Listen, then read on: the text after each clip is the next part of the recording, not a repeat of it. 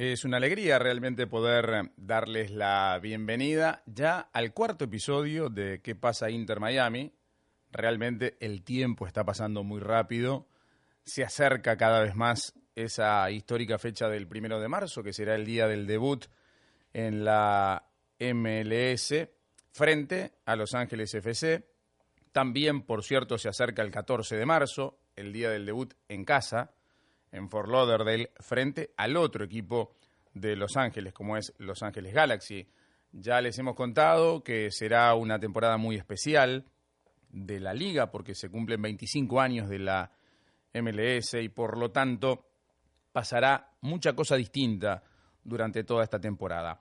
Pero hoy, antes de recibir a nuestro primer invitado, queremos detenernos brevemente en un aspecto muy importante en un aspecto que además hace a la esencia del Inter Miami y cómo se ha forjado desde sus cimientos y que tiene que ver con la academia, con el trabajo de los más chicos, con el futuro del club.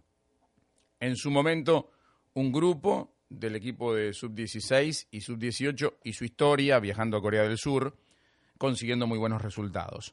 Pero en estos días se está dando también un hecho que es un eh, punto de partida. Es la primera vez que el Inter Miami, con su academia, en particular con su equipo sub-14, estaba participando del International Champions Cup Futures en la IMG Academy de Bradenton. Y eh, la verdad que me parece eh, justo el reconocimiento para ese primer equipo, un equipo que se va a meter en la historia porque además consiguió una victoria frente a Los Ángeles Galaxy, es cierto que después, en la misma jornada, le tocó perder 2 eh, a 0 frente a Barcelona, ni más ni menos que frente a un equipo representante de la legendaria Masía. Pero en Ángel Fernández, en Jonathan Madeus, en Tyler Hall, en Milo Parket, en José Escobar, Fernando Sánchez, Miles Perkovich, Axel Pérez, Vladimir Francis, Juan Quevedo y Eduardo Rojas, que fueron eh, los 11 chicos que hicieron el debut en ese torneo internacional en Bradenton. Bueno, depositar, por supuesto, toda la voz de aliento de qué pasa Inter Miami de cara al futuro. Porque pauta eh, el espíritu del club, pauta lo que se va a hacer, no solo en primera división, sino también en las divisiones formativas. Una mirada a futuro para que el Inter Miami no se agote, por supuesto, en las primeras temporadas de la MLS. Y con otro dato eh, tan importante eh, que también vale la pena destacar desde el punto de vista de la estrategia del club, que ha sido la generación de un equipo para participar de la USL League One. Es una liga que va a acortar de alguna manera la brecha entre los equipos de la academia y el equipo principal de la MLS. Por lo tanto, el Inter Miami va a tener representación en varias ligas, en varias categorías y eso es lo más saludable. Poniendo, además, al estado de la Florida como uno de los 12 estados de los Estados Unidos que tiene equipo representativo en las principales ligas deportivas del país. Hablamos, por supuesto, de la NBA, hablamos de la MLB, hablamos de la NHL, hablamos también del fútbol americano. Y ahora con la llegada de la MLS se cierra este círculo y me parece sumamente destacable. Es momento de recibir ahora sí a nuestro primer invitado aquí en ¿Qué pasa Inter Miami? Su nombre rememora una de las icónicas series televisivas que puso a Miami en las pantallas de todo el mundo. Es el grupo de hinchas ruidosos de Inter Miami. Es momento de escuchar lo que tienen para decir los miembros del Vice City. Cris es el representante de Vice City que nos acompaña en la jornada de hoy. Bienvenido a ¿Qué pasa Inter Miami, Cris? Muchísimas gracias por tenerme, una gran alegría de ser parte de este proyecto. Bueno, sos rosarino, ¿no? De alguna manera, pero, pero radicado en Estados Unidos hace muchísimo tiempo.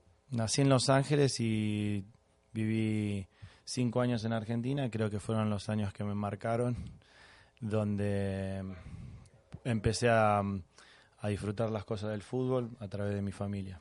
Te marcaron futbolísticamente, digamos. Creo que sí, más que cualquier otra cosa. News Central. Rosario Central. Rosario Central. La muerte. Bueno, muy bien. Pero ahora ahora, ahora hincha del Inter Miami. sí, a full. ¿Qué expectativa tenías cuando viviendo aquí en los Estados Unidos veías que no había un, equipo así para la liga profesional de fútbol en, el sur de la Florida? Me parecía bizarro todo eso porque mm, viví en Los Ángeles, viví en Argentina, ¿no? Y viendo todas las comunidades que hay presentes latinoamericanas, en particular, porque hay de todas partes del mundo, me parecía insólito de que no, de que el fútbol no, no pasara a mayores.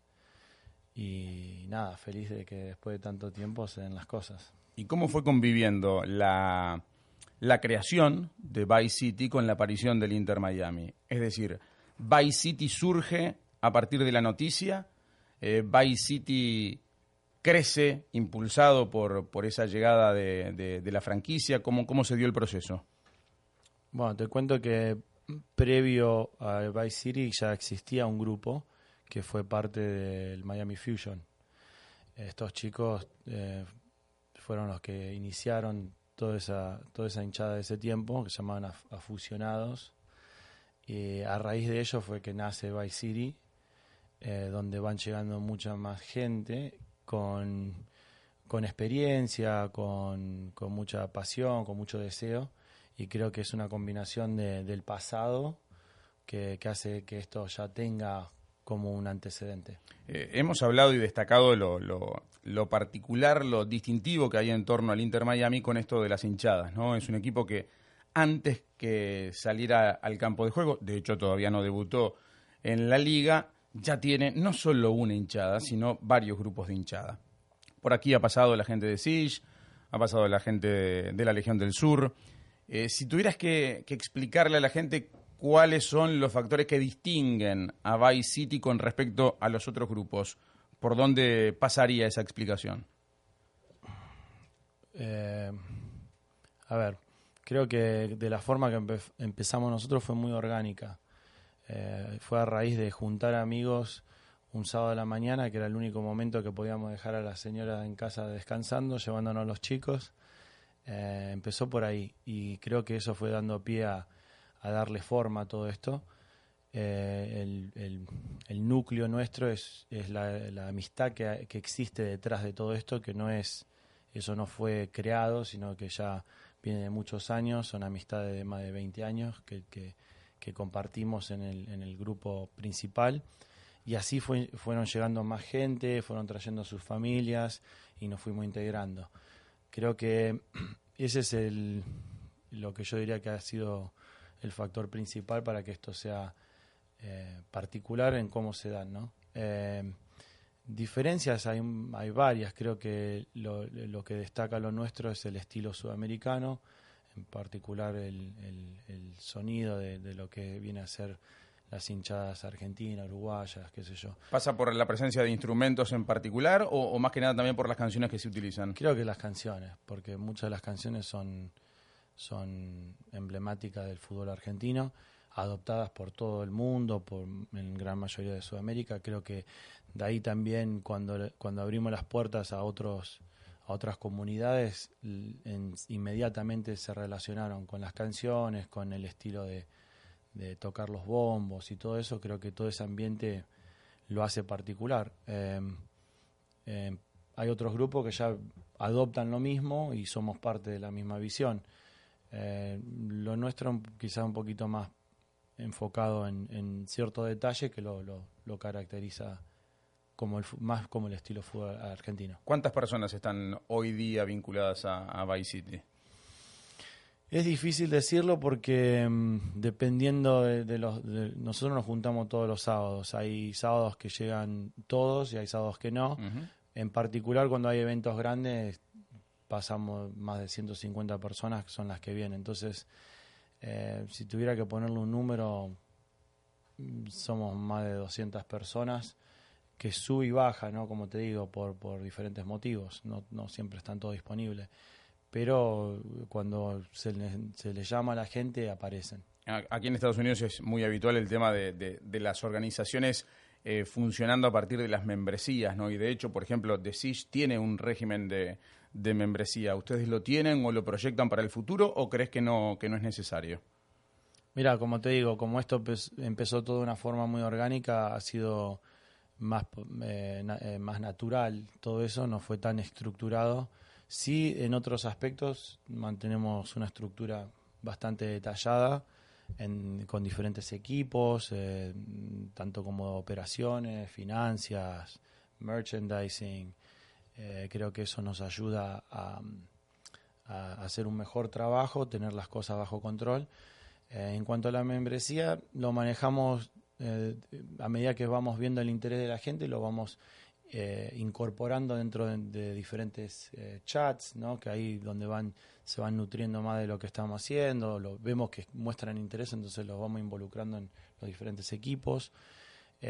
para nosotros fue importante de, que la gente que llegara, si se integraba, de que no solo viniera, pero que se sintiera parte del proyecto y, poder ejercer de una forma u otra eh, algo que le guste, sea cantar, sea tocar instrumentos, sea pintar banderas, involucrarse con las cosas del fútbol, si tienen experiencias profesionales que quieren aportar como legales, como tenemos un equipo legal que, que hay, hay chicos que ya van practicando cosas que quieren a lo mejor hacer en su vida. Entonces, esa ha sido primero la, la, la, parte eh, primordial. Ahora, eh, este fin de semana tenemos el, quizás el, el, evento más grande que hemos tenido en el año. Es un torneo de fútbol, eh, un torneo relámpago, donde invitamos a 12 equipos a ser parte del proyecto. Tenemos tres bandas que cierran el, evento, una de hip hop local, una banda de cumbia local y una banda que le hace un tributo, una banda uruguaya que le hace tributo a, a los fabulosos Cadillacs. Queríamos empezar a, a, brindar como una, una especie de, de, fútbol y entretenimiento, crear un, un evento así y por lo que ya vemos hay una muy buena reacción de la gente, así que eso va a ser un, un lindo proyecto. ¿Dónde va a ser el evento? En el Doral. En el Doral. Un lugar que se llama Champions, es donde estamos todos los sábados, un lugar espectacular, tiene cancha de fútbol, full liquor bar, eh, muy lindo, muy pulido el, lugar. Eh, el lugar nos abrió las puertas y eso nos ha dado pie a, poder llamar a la gente. Ese sábado, este sábado, arrancamos con nuestra membresía limitada. Y van a haber tres partes o tres facetas de, esa membresía, dependiendo de qué, em, a cuál te, te notas, tenés acceso a diferentes cosas. El club eh, nos va dando oportunidades de, presenciar o ser parte de ciertas cosas y nosotros, para también no depender del club, creamos nuestros propios proyectos, nuestras propias iniciativas que dependiendo de tu nivel de membresía o, involucración vas eh, siendo parte de, experiencias particulares, sean íntimas a poder, o poder viajar juntos en ciertos lugares tipo, ese tipo de cosas. Bien, eh, me imagino que las redes sociales son hoy día el, el, mejor modo de, contactarse de parte de aquel que nos está escuchando y por ahí quiere eh, llegar a formar parte del mundo de Vice City. Recordáselas a, todos ellos. Sí, es Vice City 1896. 1896 es el año que se fundó la ciudad de Miami. Queríamos darle un poquito de trascendencia al, al, al nombre eh, sabiendo que el club es, nuevo al mundo, pero la ciudad tiene más de 100 años de existencia, es una ciudad muy importante, es el puerto y la ventana a Latinoamérica, entonces por eso se llama así, Vice City 1896, Facebook, Instagram eh, y, Twitter. ¿Cómo va a ser la rutina los días de partido? ¿Ya tienen definido un poquito el esquema cada vez que haya que llegar al, al, al Stadium para, para presenciar los partidos de local? Nosotros venimos haciendo como una previa, como un ensayo con el Miami United. Tenemos una muy buena relación con el club. Mm, ellos se nos acercaron por medio de amistades y mm, lo vimos como una gran oportunidad para poder, poder ensayar lo que queremos hacer, poner en práctica lo que queremos hacer en el estadio. Así que ya vamos definiendo ciertas cosas, horario, viendo cuánto tiempo la gente más o menos em, con anticipación llega. Eh, así que tenemos ya una idea de lo que va a ser. Estamos ahora entrando en detalles de dónde y cómo, con quién, eh, y poder llevarlo a, que sea algo que no cambie a lo que venimos haciendo, que sea algo muy natural. Obviamente que el estar en el for, en Fort cambia un poquito logísticas y ese tipo de cosas que también estamos tratando de resolver para, para nuestra gente. Eh, festejate por partida doble el hecho de debutar en, en Los Ángeles. Eh, me imagino que te toca de, manera particular, ¿no? El, el, día del debut, el primero de marzo. Sí, es, es algo, algo chistoso porque mm, el año pasado trabajando en Los Ángeles con uno de los integrantes principales de Vice City, eh, fuimos a un partido del LAFC donde mm, eran ya los playoffs que quedaron afuera y da la casualidad que por medio de una amistades llegamos a la, a la hinchada oficial de ellos. Eh, hubo un incidente ahí, un incidente dentro del grupo de ellos y quedaron varios instrumentos abandonados. Y nosotros ya estábamos, había terminado el partido y terminamos ayudándolos a ellos con los instrumentos, en particular el jefe de banda y le caímos bien a él y bueno, entre una cosa y otra pudimos entrar a los vestuarios, al, a un galpón que tienen las banderas ahí, ¿no? Y yo filmaba todo eso. Claro, para nosotros ellos han sido como, eh, de alguna forma u otra, una, algo para hacia a quien aspiramos, ¿no? Queríamos eh, similitudes en, en, cómo armaron las, las cosas ellos. Una suerte de padrinos. Algo así. Y bueno, ahí ellos nos abren las puertas, em, conectamos con uno de la gente principal del grupo de ellos, y, mm, que se llama Julio, y Julio nos asesoró en, cómo manejar ciertas cosas, la dificultad de, llevar todo esto que eh, a la gente no se le paga y a veces necesitas la gente que te colabore y tenés que saber llevar ese tipo de cosas. Y, y nada, creamos como una hermandad entre, entre, las, entre las dos hinchadas. Eh, ya se está planificando ciertas cosas para trabajar en, conjunto. Pero para mí, bueno, han sido, han sido dos ciudades muy importantes en mi vida.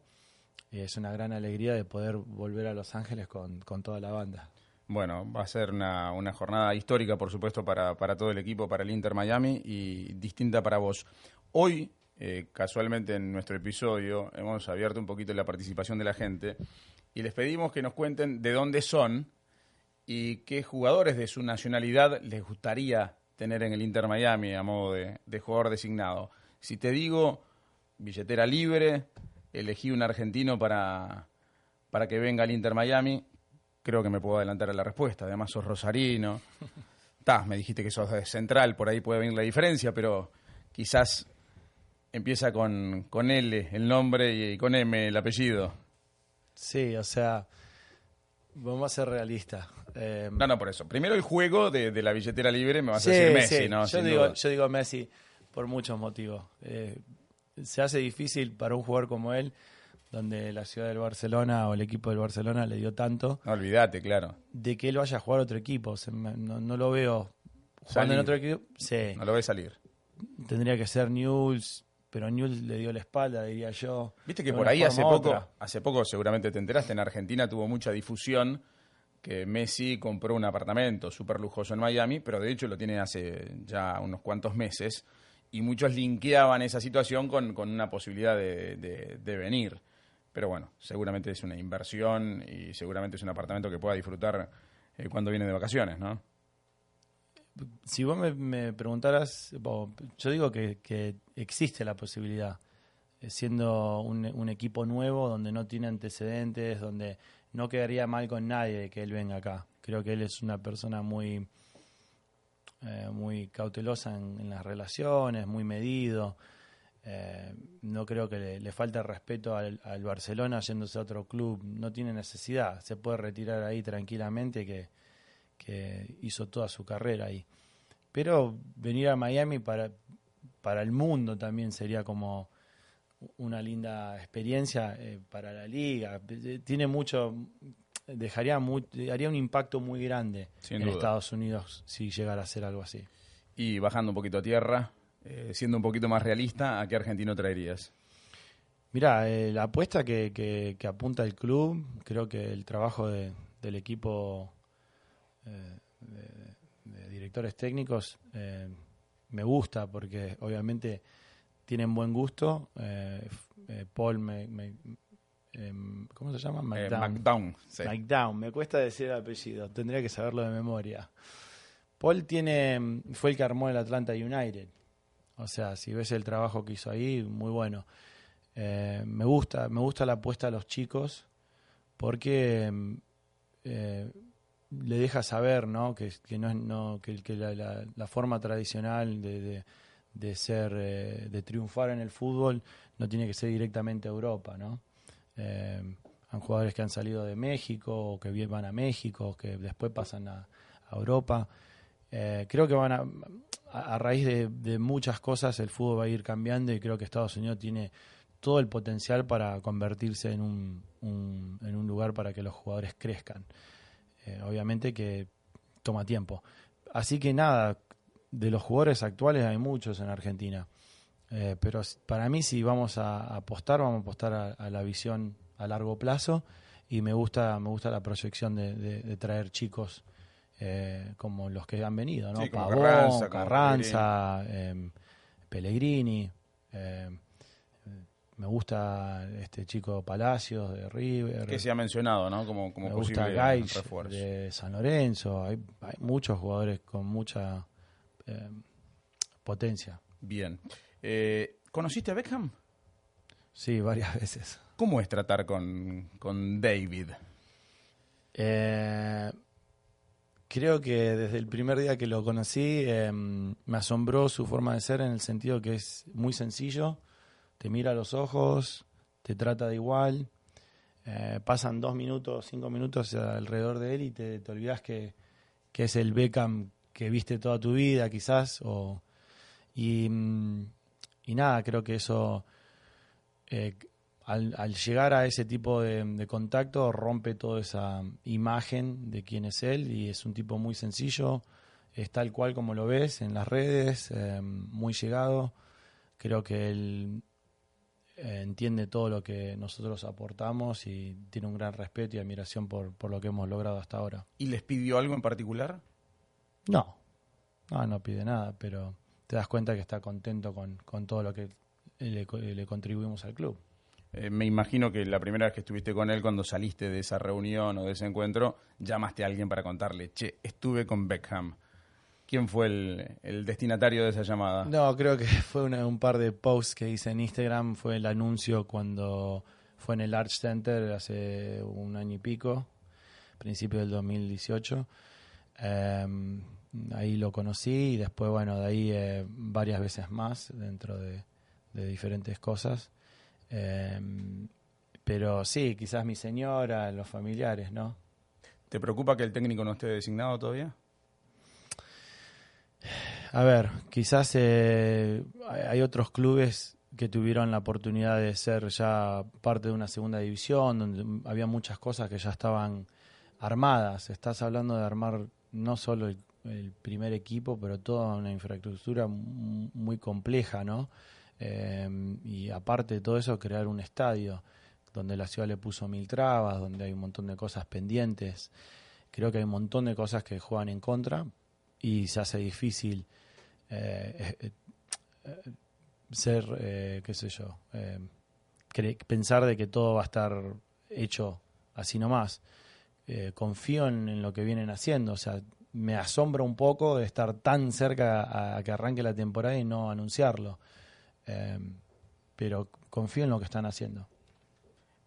Los colores de- del club, la camiseta que tendrá el Inter Miami, eh, ¿cómo le imaginas?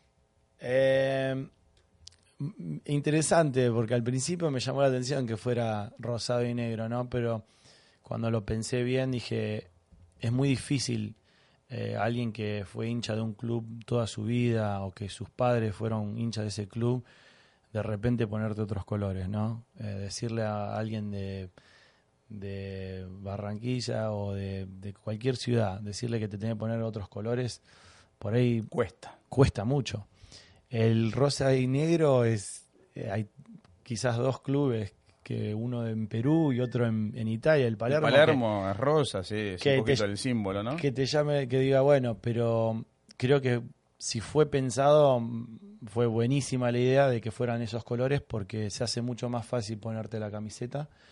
Eh, me gusta el juego del, negro con el detalle en rosa, es bárbaro.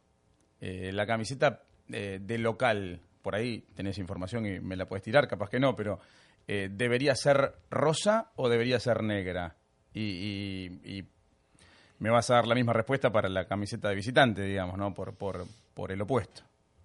Eh, a ver, se hace difícil usar los colores negros en el sur de Florida. Nosotros lo adoptamos, pero siendo realista, ahora llegar al, campeonato con, con el, estadio en particular que no tiene, no tiene techo, vamos a adoptar otros colores más claros porque se hace difícil. Con este calor es brutal.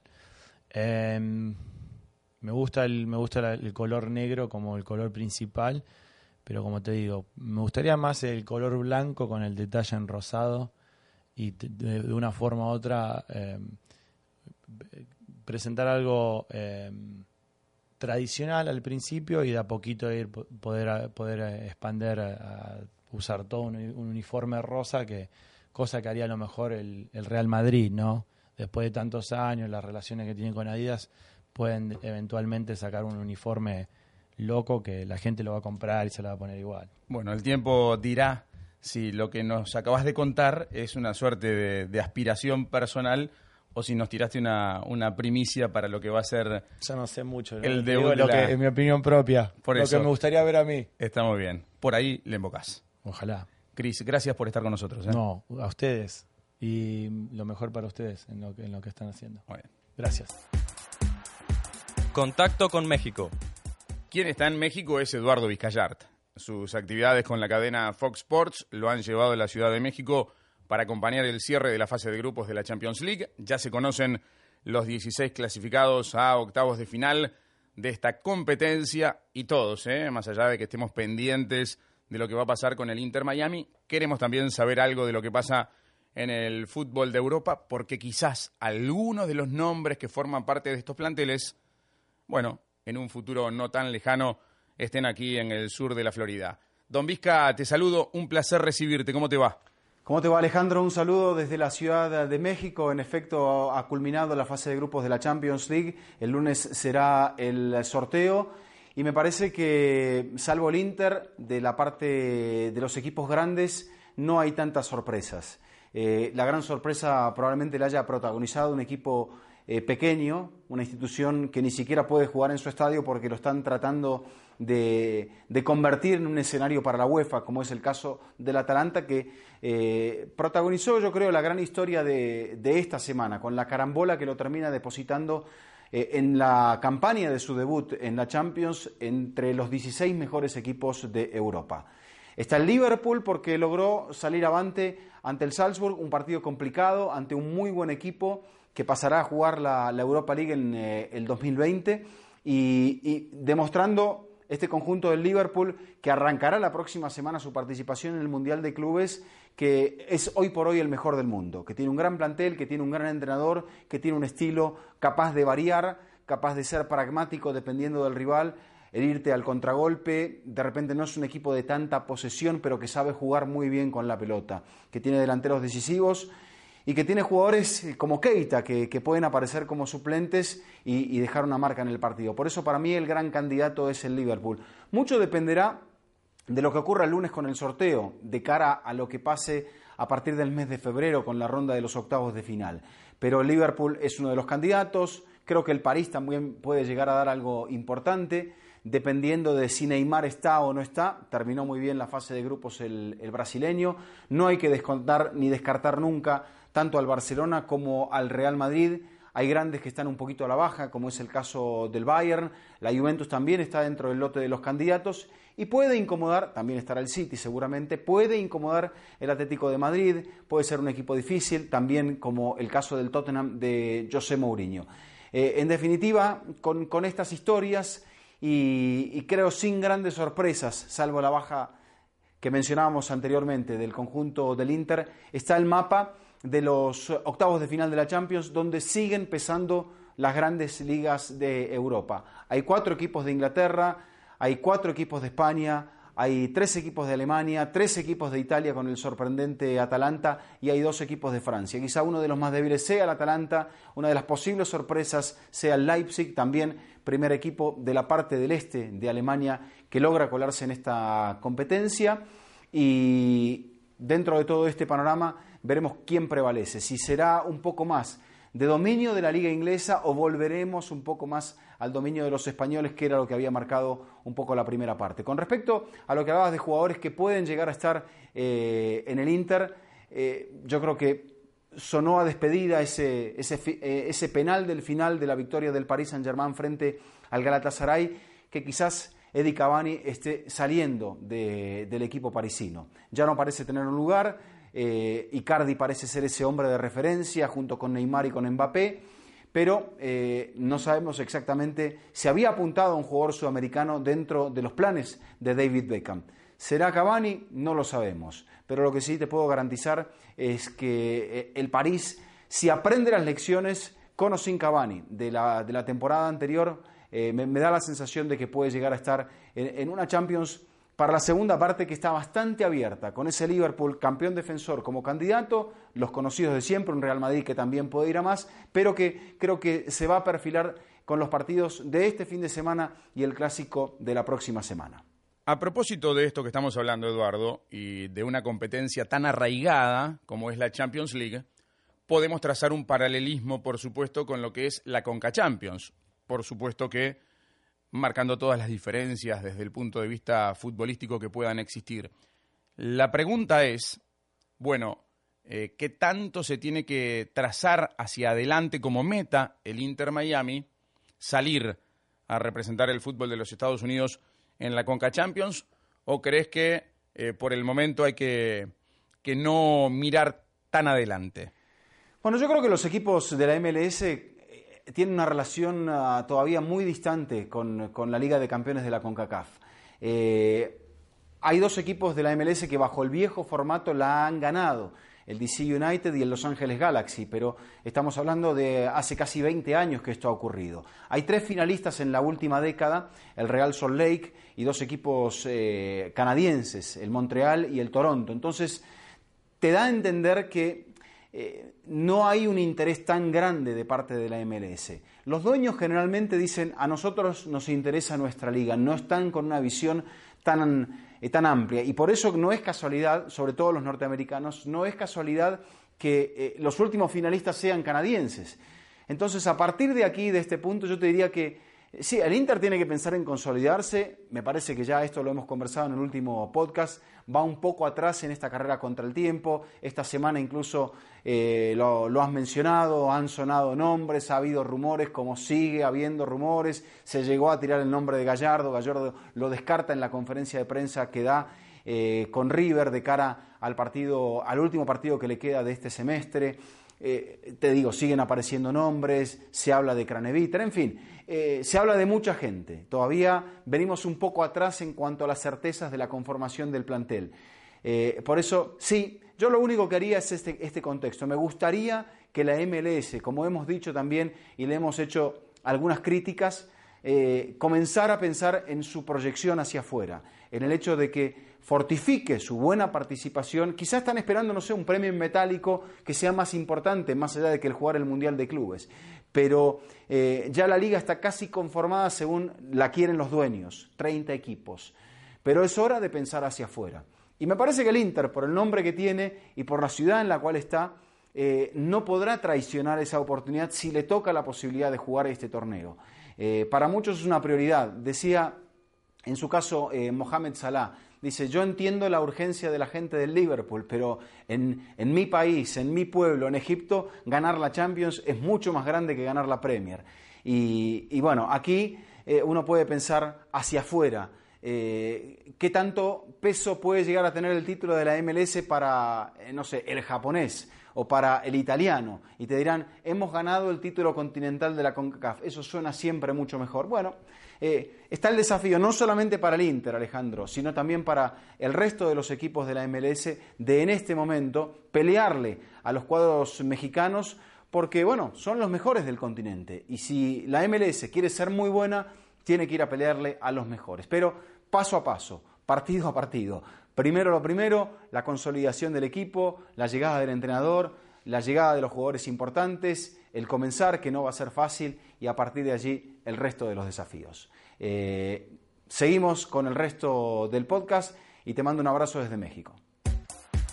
Bueno, y de ese contacto con Eduardo Vizcayar desde México, ahora vamos a inaugurar el contacto con ustedes. Sí, con ustedes que están del otro lado, porque hemos lanzado a través de la cuenta en Twitter, que es arroba que pasa una consigna para que ustedes participen. Y aquí estamos con Tommy para, bueno, intercambiar un poquito las respuestas. Primero les recuerdo cuál era la consigna. Cita con tu bandera el ídolo futbolístico de tu país que quisieras ver en el Inter Miami. Las mejores respuestas, mensajes y videos van a aparecer en nuestro episodio y nuestro community manager proponía eh, como ejemplo, hola, soy argentino y me gustaría que viniera Leo Messi del Barça al Inter Miami. ¿Estamos prontos, Tommy, para, para leer algunas respuestas? Estamos listos, vamos a ver. Bueno, arranque, a ver, ¿qué tiene? Bueno, acá está Inter Miami FC, que es el Inter CF Brasil, y ellos dicen Gaby Gol. Bien, el goleador de, la Copa Libertadores, del Flamengo. Eh, una cuenta que seguramente representa a, a, muchos hinchas brasileños. Por aquí nos contesta Álvaro Pineda. Soy de Guatemala y me gustaría ver a Marvin Ceballos en el Inter Miami, así que ya tenemos también una respuesta desde Guatemala, además de esa respuesta eh, que venía desde Brasil. Acá tenemos a Roma Cuba, que dice, soy cubano y me encantaría tener a Osi Alonso como nuestro número 5. Muy bien, bueno, Luis Núñez, ¿no? Es el, usuario. Vos sos demasiado millennial y me lees el, el, arroba, ¿no? Entonces yo también decodifico un poquito con el, Luis Núñez, que es el usuario en Roma, Cuba. Y acá yo tengo una leyenda, digamos, de, de los medios de comunicación, aquí en los uh. Estados Unidos, porque eh, me refiero que ni más ni menos al presidente de la República Deportiva, Fernando Fiore, que respondió la consigna fiel a su estilo. Dice, hola, soy argentino. Está claro, Fernando. Qué grande. Y me gustaría ver en Inter Miami a, y escuchen esto, Armani, Montiel, Pinola, Casco, Enzo Pérez, Nacho Fernández, Palacios, De la Cruz, Escoco y Borre. Todos dirigidos por el muñeco Gallardo. Gracias, dice Fernando Fiore ¿Es necesario preguntarse de qué cuadro es hincha? No, ¿no? no, no hay que. Bueno, los que no saben es del equipo de River. Exactamente, quedó bien, bien clarito. Bueno, acá tenemos a Santiago Luque, que el usuario es medio complicado. Santiago y varios números. Debe ser el documento de identidad, no sé. Sí, bueno, no lo voy a decir, pero él es de Colombia y quiere a Falcao, a James y a Roger. Epa, a tres quiere, pidió a tres. La consigna era era para uno y él se entusiasmó, pero está bien. Bueno, atención. Bueno, el otro eh, puso 11. Marco Galarza, nuestro amigo Marco Galarza, eh, que es ecuatoriano, dice Gonzalo Plata. Vamos, rosa y negro, armó la fiesta con Southern Legion. Un abrazo bien grande a los amigos de la Legión del Sur. Eh, acá tenemos a Inter Miami Knoll, se llama Max R. y es americano y quiere a Ale Bedoya. Sí, claro, cómo no. Por supuesto, un lindo deseo también. Bueno, yo voy a leer uno de un compatriota, ¿eh? porque Rafa AP, cuyo usuario es Morla10, dice, ver retirarse al uruguayo Loco Abreu y que después sea el DT. Mirá, es una idea combinada de alguna manera, ¿no? Doble trabajo. Este es Eric Pérez, eh, el usuario es 733019. El amigo de Sish. De Sish, y es eh, de República Dominicana, y me encantaría ver al dominicano del Barça, Junior Firpo. Sí, señor. En Inter Miami. Junior Firpo, que hizo historia hace, hace poco tiempo, eh, debutando, anotando con la camiseta del Barcelona. Acá tengo otro uruguayo. Mauri Armesto dice, hola, soy de Uruguay, y me gustaría que viniera Edinson Cavani del Paris Saint-Germain al Inter Miami. Es una, una posibilidad que... Que es media realista, ¿no? Eh, yo no la descartaría del todo, pero habrá que esperar seguramente hasta junio de 2020. Andrés dice, hola, soy americano y colombiano y me gustaría ver a Alejandro Bedoya, Falcao, James, Roger Martínez, Jackson Martínez. Ahí se lo pregunta, ¿no? Jackson Martínez como que no está muy seguro, ¿no? Y Cristian Higuita y Juan Cuadrado. Bien, Gracias. tenés para divertirte ahí, eh, con, con, muchos, con muchos colombianos realmente. Bueno, otro profesional de los medios, como es Nacho García, dice, yo soy de España y me encantaría ver jugando en el Inter Miami a Miguel Serrano TV, ídolo, dice. Y Miguel le respondió con mucho tino, eres un tío con mucho criterio, Nacho. Más representativo del fútbol en Miami no puedo ser. Y Miguel pone una foto espectacular en la playa de Miami, lanzando una, una suerte de tijereta en el aire. Así que bueno, Sí, gracias, a, gracias a los dos por, por participar de alguna manera. Carlos Segovia dice Adalberto Peñarada de Colombia, De Venezuela. de Venezuela. Ah, de Peñaranda, sí. Ah, Adalberto Peñaranda, Peñaranda, ah, el venezolano, sí. Eh, lo quiere Carlos Segovia al Vinotinto, jugador de la selección, así que también se le podría dar. Y vamos a cerrar con eh, este mensaje de Martín Fariña, que nos dice, con la bandera de Argentina, el nombre de Carlos Tevez. Le gustaría tener a Carlitos Tevez entonces en el Inter Miami. Desde ya, gracias a todos los que participaron y estén atentos porque seguramente a lo largo de los próximos días vamos a lanzar una nueva consigna o capaz que la repetimos esta para el próximo episodio porque es, es linda, ustedes pueden tirar muchos nombres y bueno, y estamos permanentemente en contacto. Tommy, nos reencontramos la semana que viene en ¿Qué pasa Inter Miami? ¿Te parece? Gracias. Un abrazo grande para todos, eh, que disfruten. Chao.